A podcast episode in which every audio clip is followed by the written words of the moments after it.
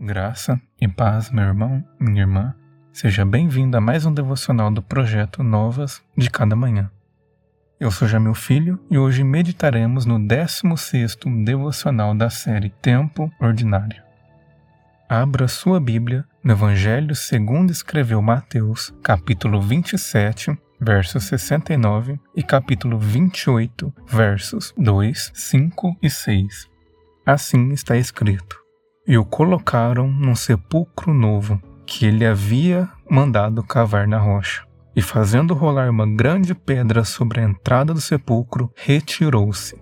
E eis que sobreveio um grande terremoto, pois um anjo do Senhor desceu dos céus e chegando ao sepulcro rolou a pedra da entrada e assentou-se sobre ela. O anjo disse às mulheres: Não tenham medo, sei que estão procurando Jesus, que foi crucificado. Ele não está aqui, ressuscitou como tinha dito. Creio em Jesus Cristo, que desceu ao reino dos mortos, declaro o quinto artigo de fé do Credo Apostólico. Ao afirmar que Jesus desceu ao reino dos mortos, o credo reforça uma realidade muitas vezes ignorada ou incompreendida por nós. Na pessoa do Filho, Deus morreu. Jesus não provou apenas de nossas dores e angústias, mas também de nossa morte. Ele padeceu sob Pôncio Pilatos, foi crucificado e morto.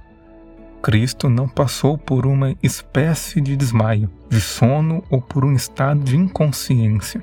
Deus em Jesus sentiu a dor dos flagelos na cruz, sangrou até a última gota no Gólgota e morreu.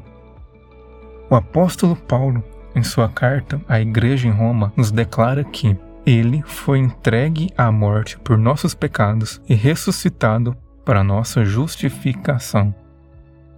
Por mim e por você, o Senhor Jesus tornou-se o maior de todos os pecadores, o mais indigno dos homens, e por receber a nossa depravação, levou sobre si o salário do meu e do seu pecado.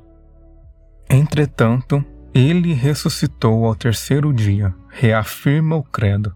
Deus ressuscitou a Jesus dos mortos. Da mesma maneira que Cristo padeceu e morreu em nossa história, ele também foi ressurreto em nossa história.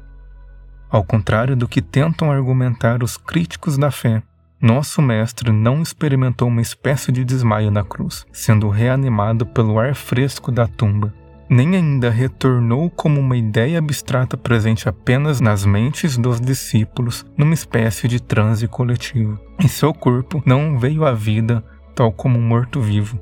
Pelo contrário, cada célula, cada órgão e cada sistema vital foi, pelo poder do Deus Todo-Poderoso, restaurado e colocado em pleno funcionamento agora não mais como um mero humano trazido novamente à vida, mas como Christus Victor, o Cristo vitorioso, o Cordeiro de Deus que triunfou sobre a morte, glorificado e eterno. Como escreve John Updike em seu poema Sete Estrofes na Páscoa. Não se engane, se ele ressuscitou mesmo, foi com seu corpo. Se a dissolução das células não foi revertida, as moléculas reconectadas e os aminoácidos reanimados, a igreja cairá. Não foi como as flores que ressurgem em cada suave primavera. Não foi com seu espírito nas bocas e olhos aturdidos dos onze apóstolos. Foi com sua carne, nossa, os mesmos dedos articulados, o mesmo coração e suas válvulas que, perfurado, morreu, murchou, parou e então reconquistou de permanente poder novas forças para sustentar. Não há perdão de pecados se Cristo de fato não morreu, e não há esperança eterna e fé cristã se ele ainda permanece no túmulo. Se Jesus não ressuscitou, somos os mais miseráveis dos homens. Ele desceu ao mundo dos mortos, experimentou a morte, mas não foi vencido por ela. Feche os seus olhos e ore comigo. Pai, te dou graças pela morte e ressurreição de teu filho Jesus. Obrigado por perdoar os meus pecados na morte dele e me conceder esperança eterna em sua ressurreição. Não permita que a minha mente seja tomada por dúvidas ou incredulidade, mas mantenha acesa a convicção de que Cristo venceu a morte.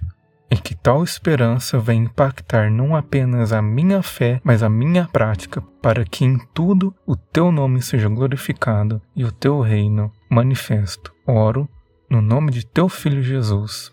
Amém. Muito obrigado por acompanhar mais um devocional do projeto Novas de Cada Manhã. Amanhã eu lhe espero em mais um devocional da série Tempo Ordinário. Que Deus abençoe grandemente o seu dia.